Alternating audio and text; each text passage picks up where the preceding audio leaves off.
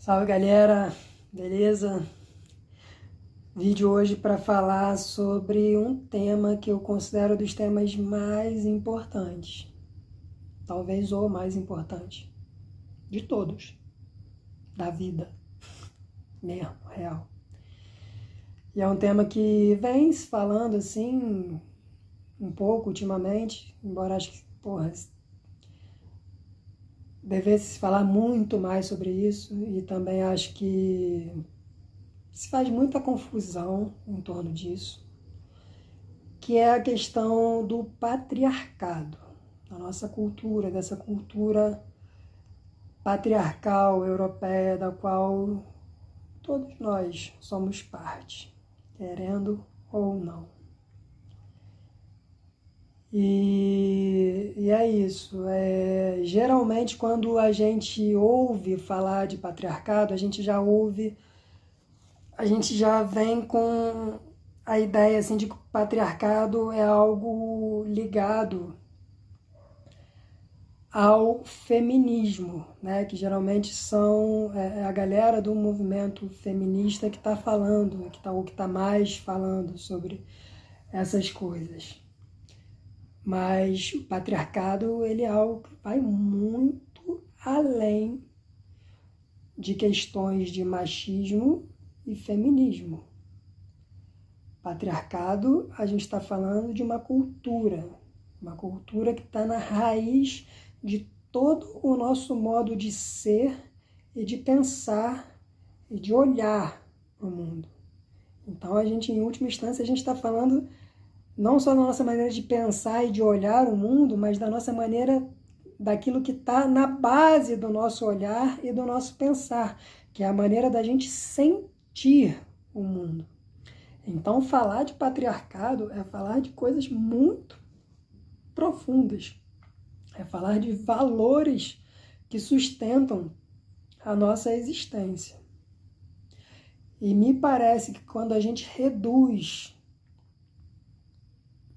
a discussão de patriarcado a questões de gênero, a questões de machismo e feminismo, a gente está perdendo uma boa oportunidade de realmente é, entrar nisso de maneira mais profunda e, de alguma forma, ganhar algum poder de desconstruir isso.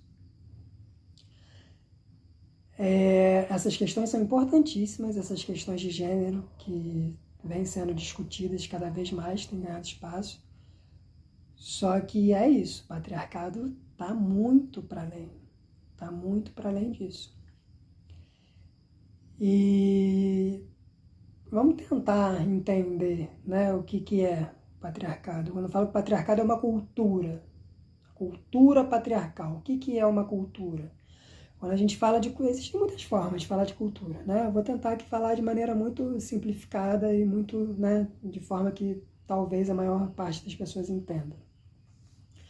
Então, quando a gente fala da, de uma cultura, a gente está falando de, da conservação, daquilo que se conserva no modo de ser de um determinado povo, de um determinado agrupamento humano. Então, as pessoas ela têm determinados modos de ser, de pensar o mundo, de sentir o mundo, de é, encarar a sua própria sociabilidade, crenças, valores, tudo isso. E só que essas coisas todas que compõem essa dinâmica cultural, elas são, elas não só compõem um modo de ser de um povo, mas elas vão passando, né, de geração por geração. Elas, elas têm uma, algo que coloca elas em movimento, algo que dá um senso de continuidade, que conserva, que faz com que essas coisas continuem a ser do jeito que são. Então, quando a gente fala de cultura, a gente está falando disso, né? de um modo de ser de um determinado povo que de alguma forma é conservado ao longo de tempos. E para a gente falar de cultura patriarcal, a gente tem que falar desse modo de ser patriarcal. A gente tem que procurar buscar os valores que fundam esse modo de ser patriarcal. E eu poderia colocar aqui três valores principais e fundamentais que estão relacionados ao patriarcado. E esses valores são, em primeiro lugar, a propriedade. Em segundo lugar, a família. E família no sentido de família patriarcal mesmo, papai, mamãe, filhinho, e a gente vai chegar aí, né? Porque essa ideia de família patriarcal, ela decorre também da ideia de propriedade. E a ideia de tradição, né? Então, a propriedade, a família e a tradição é essa tríade da cultura patriarcal. É como se fosse, fazendo uma analogia, né? é como se fosse a santíssima trindade do patriarcado. Por quê? A questão da propriedade é muito forte. Porque se a gente parar para pensar como é que surge isso, né, a gente vai ter que voltar um pouquinho no tempo e no tempo de sociedades pré-históricas mesmo, né? daquilo que a gente chama de, de, de, um momento em que a gente viveu numa pré-história, né? nos primórdios da nossa história enquanto humanidade. E é curioso a gente perceber isso, né? porque o que a gente conhece de história humana é um pentelho da história humana. O gênero humano está na Terra há milhões de anos. E o Homo sapiens, aí, enquanto espécie que predominou no gênero humano, excluindo todas as outras, está aí há pelo menos também milhares de anos. Só que o que a gente conhece de história, o que a gente chama de história, que vem né, a partir principalmente da, da, da história, que é, que é essa história que a gente conhece, que chega até a gente, pelo menos, ela é uma, uma invenção da escrita, ela, ela, ela surge com a escrita, né, que é algo que é um fenômeno do ponto de vista histórico muito recente. Muito recente. Então, o fato que é o que a gente conhece da nossa própria história e que julga para falar da gente mesmo é muito pouco. O fato é que a gente não conhece a nossa história. A história da humanidade que a gente usa para falar muitas vezes sobre conceitos de natureza humana, coisas desse tipo, é, porra, é, é irrisório, é uma piada. Mas o fato é que algumas descobertas mais recentes, assim, no campo da, da arqueologia, revelaram para a gente é, sociedades muito antigas, mais antigas do, do, que sociedades que a gente conhecia, né, de milhares de anos, de sociedades que viveram há, sei lá, 7 mil anos atrás, 10 mil anos atrás, e que tinham modos de vida muito diferentes desse modo de vida que a gente aprendeu a ter nessa nossa cultura patriarcal. Então, alguns autores que estudam isso começaram a chamar esse modo de vida de modo de vida matrístico, numa certa oposição a essa cultura patriarcal, para dizer que aquilo ali não era um modo de vida patriarcal. E por que matrístico e não matriarcal? Porque justamente uma das principais características do patriarcado é o domínio, é o exercício do domínio sobre o outro, do poder. Então, quando a gente para de falar de um patriarcado para falar de um matriarcado, a gente não deixou de falar de domínio, de poder. A gente só mudou os agentes do domínio e do poder. Então, em última análise, matriarcado é patriarcado. Só que é um patriarcado onde o domínio tá, estaria sendo exercido pelas mulheres. Né? E aí, um, um exemplo né, que, que, daquilo que eu estava começando, daquilo que eu falei no início, de que o buraco é muito mais embaixo, de que não dá para a gente reduzir cultura patriarcal a questões de gênero. Cultura patriarcal não é coisa de macho babaca, não é coisa de machista. Cultura patriarcal é o ar que a gente respira, é o ar cultural que a gente respira, que está na forma como a gente lida com todas as coisas. Tá na forma como a gente lida com, sei lá, com o relacionamento com os filhos, tá na forma como a gente enxerga as nossas relações sociais, na forma como a gente lida com os nossos processos de aprendizagem. A escola, por exemplo, é a expressão máxima do patriarcado na nossa relação com o conhecimento. E a gente, é isso, é, é muito. Às vezes tem gente aí lutando contra o patriarcado e defendendo mais a educação, que é uma educação completamente patriarcal, uma educação de domínio, de instrução, de subjugar o outro, aquilo que você acha que o outro deve aprender. Só esse parênteses, né? Então, só esse parênteses para a gente voltar lá na questão da matrística. E quando a gente, quando a gente fala numa uma sociedade matrística, por que uma sociedade matrística não é uma sociedade matriarcal? Porque o feminino na sociedade matrística ele não está sendo colocado é, de maneira numa posição de domínio, mas justamente pelo contrário, né? O feminino ele é um ele é um objeto de culto. Então a, a, a mulher numa sociedade matrística ela vai ser identificada a própria deusa, né? ela, ela se torna um objeto de culto. E por que isso? Porque de onde vem isso? Lá, antigamente, nessa época, o, o homem não sabia nem que ele participava da geração dos filhos. O que se acreditava nessas sociedades, em boa parte dessas sociedades, é que a mulher ela engravidava causa da lua. O homem ele descobre que ele tem participação no processo a partir de um evento muito específico, que é quando começa, quando eles começam a domesticar os animais, a criar animais domesticados. Porque até então como é que a galera vivia? A galera era nômade e vivia seguindo as manadas atrás de alimento. Onde os bichos iam procurar alimento, eles iam atrás porque sabia que ali tinha comida. E assim eles viviam. Uma relação de profunda simbiose, sinergia com a natureza. Era, tudo, era realmente uma dinâmica quase de bicho ali, pum, vivendo numa profunda cooperação, numa relação de profunda cooperação com toda a natureza. E o que, que acontece?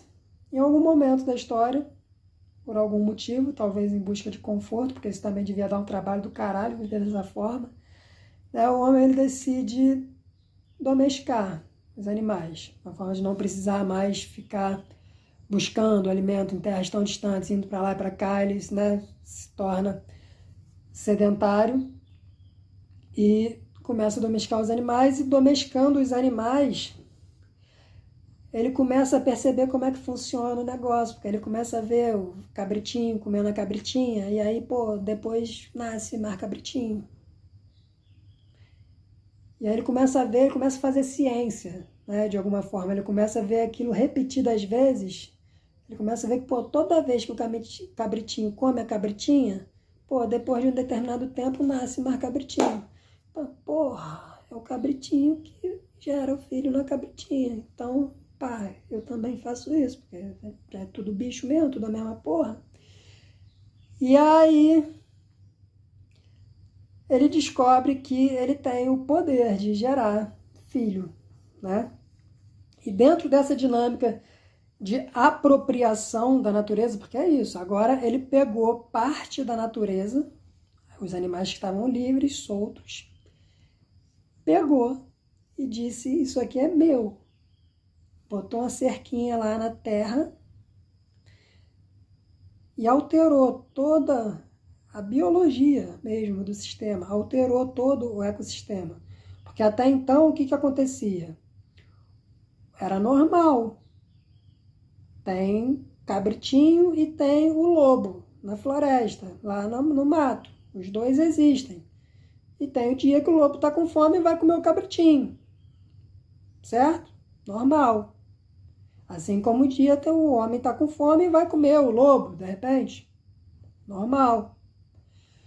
Só que quando o homem pega o cabritinho para dizer que o cabritinho é dele, ele começa a ter que defender a sua propriedade. Porque agora o lobo, que era só o lobo, que estava ali vivendo numa porra, simbiose na natureza, com cabritinho, comendo cabritinho, todo mundo porra, se comendo ali na cadeia alimentar, se comendo de maneira equilibrada, né? Mas agora o homem resolveu que não, todos os cabritinhos vão ser dele. Então ele represa, ele faz uma represa biológica ali, ele cerca a sua propriedade de terra para criar os seus cabritinhos para impedir que o lobo venha e coma. Então o lobo, que até então era uma peça do, do sistema, ele se transforma no inimigo. E aí a gente começa a viver dentro de uma mentalidade de guerra que é a mentalidade que a gente tem que se proteger do inimigo que pode chegar a qualquer momento e destruir a gente. Então, isso é essa historinha, assim, é, eu, eu, eu costumo entender que ela é o resumo da mentalidade patriarcal. Eu represo recursos, me aproprio, né? Então, eu vivo sobre esse valor da apropriação, eu acho que eu tenho o direito de me apropriar do outro, do outro que, em, princípio, é um ser tão legítimo quanto eu. Mas eu começo a não considerar isso e eu acho que eu, eu, eu posso me colocar acima do outro. Então, a partir de uma ideia de hierarquia, de que uns podem se colocar acima dos outros, eu começo a me achar no direito de me apropriar do outro. E já que eu estou me apropriando desse outro, a partir de agora eu tenho a responsabilidade de defender o outro. E para defender o outro, eu vou ter que lidar com o inimigo. Então eu estou o tempo inteiro também produzindo inimigos. Até porque com o tempo a gente vai ver que essa dinâmica é uma dinâmica expansionista. Porque quanto mais, a gente sabe isso né, com o desenvolvimento da história, porque quanto mais inimigos eu produzo, mais eu vou aumentando a minha capacidade de expandir a minha propriedade. Então eu produzo inimigos para expandir a mim, o meu poder de apropriação. E cristalizar cada vez mais essa hierarquia. Então, quando a gente fala de uma dinâmica patriarcal, a gente está falando de todos esses valores, de hierarquia, de apropriação, de mentalidade guerreira, da luta contra o outro, da o olhar para o outro como uma ameaça e não como um igual, como alguém que está aqui para cooperar comigo no sistema. Tudo isso né, faz parte dessa dinâmica de ser patriarcal. Então, a partir da reflexão desses pontos, a gente pode começar a mapear pontos fundamentais dessa, desse modo de ser patriarcal e começar a perceber que muitas vezes, é, apesar de achar que a gente está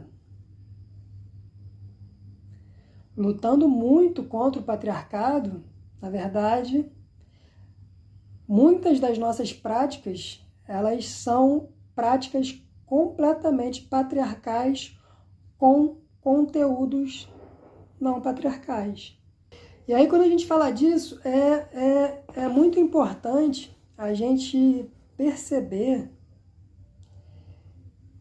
que o patriarcado, ele é uma de uma certa forma uma exacerbação da energia masculina na cultura. E quando eu falo uma exacerbação da energia masculina na cultura, eu não estou falando de algo necessariamente ligado a homens. Porque é muito difícil se entender isso. apesar de parecer fácil, mas na prática é muito difícil. Né? Que masculino e feminino não são realidades energéticas atreladas a, ao gênero masculino ou ao gênero feminino. Então, masculino não é coisa de homem e feminino não é coisa de mulher necessariamente. É óbvio que há uma relação, é óbvio que essas coisas se tocam em muitos momentos, em pontos muito importantes, muito fundamentais. Mas reduzir a energia masculina às questões do gênero masculino, assim como energia, assim como reduzir a energia feminina às questões do gênero feminino, é a melhor, talvez seja a melhor forma de não entender assim o que, que é a cultura patriarcal, a abrangência da cultura patriarcal.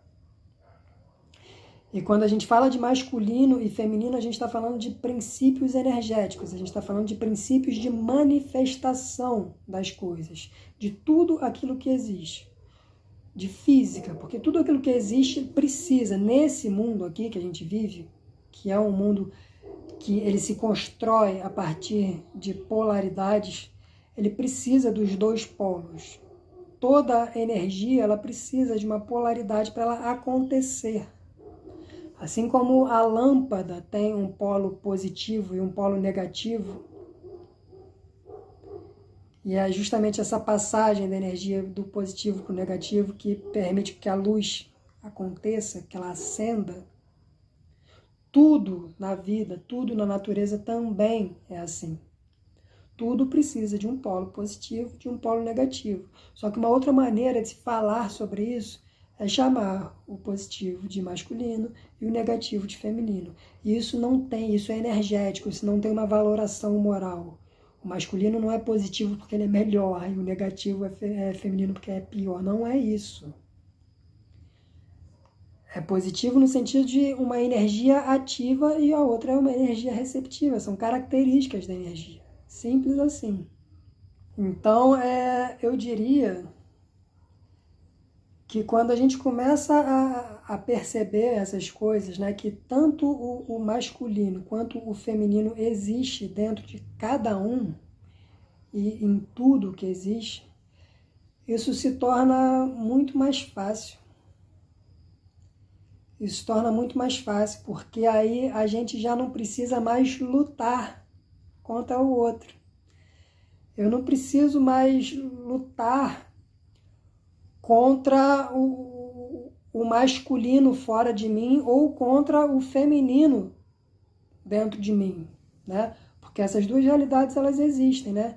O, isso transferindo agora para a questão de gênero, porque se o machismo surge como uma espécie de um medo, é um medo da energia feminina que acaba se identificando as mulheres e os homens, por medo dessa energia feminina, que de alguma forma soa assustadora por vários motivos, eles acabam dominando. Culturalmente, historicamente, a gente acabou dominando sobre as mulheres. Mas, quando a gente percebe que eu posso entrar em contato com essa energia feminina dentro de mim, com tudo isso que é assustador, talvez fora de mim, mas que eu tenho acesso a isso dentro de mim, eu posso levar, eu posso conduzir esse processo de maneira muito mais suave. Eu posso aprender com isso aqui, ó, aqui dentro. E quando eu começo a aprender disso aqui dentro e a harmonizar esses dois polos da energia, a tendência é que essa necessidade de dominação sobre o outro, sobre aquilo que eu não conheço, sobre aquilo que me dá medo, sobre aquilo que ah, me apavora de alguma forma, a tendência é que isso naturalmente vá surgindo. E ao contrário, é a mesma coisa. Ao contrário, é a mesma coisa. Quando eu percebo, quando, sei lá, Quando eu sou uma mulher e percebo que o masculino está dentro de mim, eu não preciso lutar contra ele fora de mim, eu não preciso associar a energia masculina a todos os machos babaca que eu conheço. Até porque, quando eu faço isso, a tendência é que o antagonismo, né, que é uma característica masculina, que é uma característica da cultura patriarcal, ele só faz aumentar. É uma força de expansão, de expansão. Então, quanto mais a gente antagoniza, mais a energia cresce. Vai chocando, chocando, chocando, chocando, chocando, chocando, e a coisa vai crescendo. Então, quando eu descubro que o masculino não necessariamente precisa estar atrelado a todos os machos babacas que eu conheço, eu posso começar a conversar com esse masculino dentro de mim. E posso começar, inclusive, a me reconciliar com esse masculino dentro de mim. E no momento em que isso vai acontecendo, quem é que fica muito feliz também? O feminino dentro de mim, porque as coisas começam a se equilibrar. Porque quando eu tenho um, um, um masculino reprimido dentro de mim, não existe um, um, desequilíbrio de um lado só. Ah, o meu feminino, ah, ah o, o meu. Eu tenho uma dificuldade com o masculino, mas o meu feminino está tranquilo. Não, não existe isso. Não tem como existir. Porque é um, uma dinâmica energética. Então, o, o masculino só está tranquilo quando em harmonia quando o feminino está tranquilo em harmonia também. Quando um está exaltado, o outro está reprimido. Quando um está reprimido, o outro está exaltado. Então, tá, é, é, é, são dois aspectos de uma mesma dinâmica. Então, quando a gente começa a, a, a perceber isso, é, é, um, é um poder. É um poder de desconstrução dessa cultura. E não é o poder de construção dessa cultura, tá, que eu vou chegar lá e vou destruir o patriarcado. Não.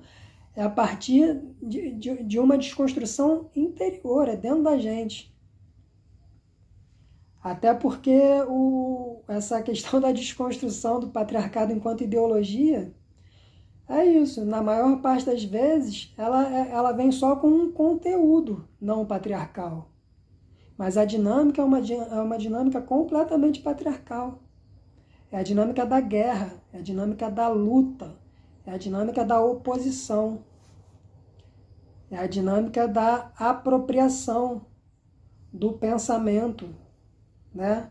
É, é, é, é a dinâmica do controle, de alguma forma, da situação.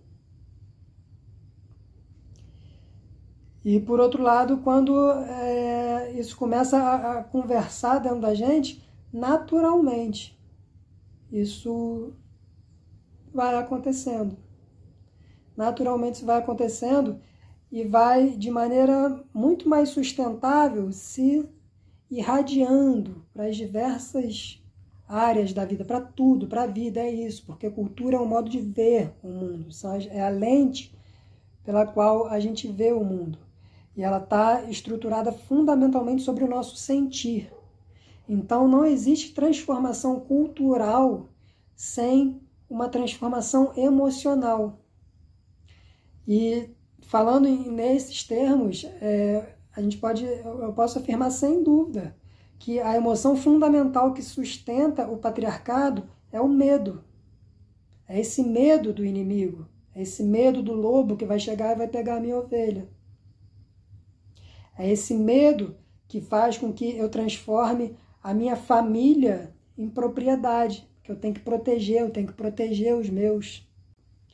É esse medo que faz com que eu, por exemplo, construa uma tradição, para que eu não me perca de alguma forma, para que de alguma forma aquilo que eu sou ou que eu acredito que eu sou se mantenha ali, aquilo que eu sou individual e coletivamente. E que tem um lugar, tem um lugar, isso tem um lugar, isso tem a sua importância. Mas quando isso se exacerba, quando isso se desequilibra, a gente sabe que a tradição pode ser caralho, algo muito pesado. E a tradição é, é o espírito. É o espírito do patriarcado. Né? Eu não falei que era a Santíssima Trindade? A tradição é como se fosse o Espírito Santo do patriarcado. A gente tem o pai ali, que é a propriedade, o filho, que é a família, né? que decorrente dessa ideia de propriedade, a gente gera isso no social, nesse nosso núcleo. Então, já que o, o já que se tem a ideia de propriedade, para quem que eu vou deixar os meus bens? Né? Então é isso. Então eu tenho que deixar os meus bens para os meus filhos, que passam a ser também os meus bens. Os filhos agora são meus. Os filhos não são mais os filhos da vida, não são mais os filhos da comunidade, não são mais os filhos da terra. São os filhos que são meus. Quem eu devo proteger e controlar o destino. Então, quando a gente começa a desconstruir toda essa maneira de sentir o mundo, que é uma maneira de sentir baseada no medo, curando esse medo dentro de nós, naturalmente o patriarcado ele vai se desconstruindo em nós, porque a gente vai se abrindo para uma outra dinâmica, que é uma dinâmica do amor, o amor que é a condição primeira da nossa sociabilidade, a condição biológica da nossa sociabilidade, é o amor. E aí eu posso me voltar para o outro não com medo dele, não achando que né, olhar para o outro como estranho, aquele né, como cuidado com o estranho. O estranho ele é apresentado para a gente desde cedo como uma ameaça, como alguém que vem para fazer mal para a gente. E quando a gente vai mudando essa dinâmica dentro da gente, a gente é óbvio que porra, tem nuances disso tudo, tem muitas nuances disso tudo. Mas de uma maneira geral, eu posso dizer que o nosso olhar para o outro vai mudando. E o outro passa a não ser mais visto como uma ameaça, mas como alguém que está chegando, em princípio pelo menos, para cooperar comigo. Né? Alguém com quem. Alguém que vai me trazer algo legal. Né? Então, era mais ou menos isso, eu acho, que eu queria trazer. Isso tem muita coisa assim, para a gente falar. Isso gera muita discussão, muita, muita reflexão, até porque é um assunto onde, muita, onde há muita dor envolvida, justamente quando a gente se transfere para essa questão de gênero, né? falar da opressão histórica dos homens sobre as mulheres. Então é um lugar de muita dor, é um lugar de muita é um lugar muito delicado de se tocar, mas também acredito eu que não deva ser um lugar intocável, né? E é isso. E talvez a grande, talvez uma outra grande percepção disso tudo é perceber que as consequências do patriarcado elas são consequências generalizadas. As consequências do patriarcado não são consequências só sobre as mulheres. Todo mundo sofre com o patriarcado. O patriarcado é o ar poluído que a gente respira. Então todo mundo fica doente com isso. É óbvio, mais uma vez, que quando a gente concentra o foco numa questão de gênero, é óbvio que a mulher vai sofrer muito mais com isso, porque o homem que se identifica a esse, princípio, né, a esse princípio masculino, ele vai se sobrepor à mulher, e aí essa história toda que a gente conhece. Mas, no final das contas, todo mundo sofre muito com isso. Todo mundo sofre com isso. E patriarcado não é um papo de. E exatamente por isso Patriarcado não é, ou não deveria ser, papo de mulher, ou papo de feminista, ou papo, sei lá, de nenhuma corrente que se debruça mais sobre o assunto. Mas patriarcado deveria ser aquilo que a gente está procurando conhecer no café da manhã, no almoço e no jantar. Porque é algo que tem consequências nefastas assim sobre a nossa vida. Então eu creio profundamente assim que o maior desafio do nosso tempo é mergulhar nas entranhas da cultura patriarcal que existe dentro de nós e desconstruir toda essa arquitetura emocional que está aqui, sustentando esse mundo, mesmo que muitas vezes, através do discurso, se pareça estar combatendo. House.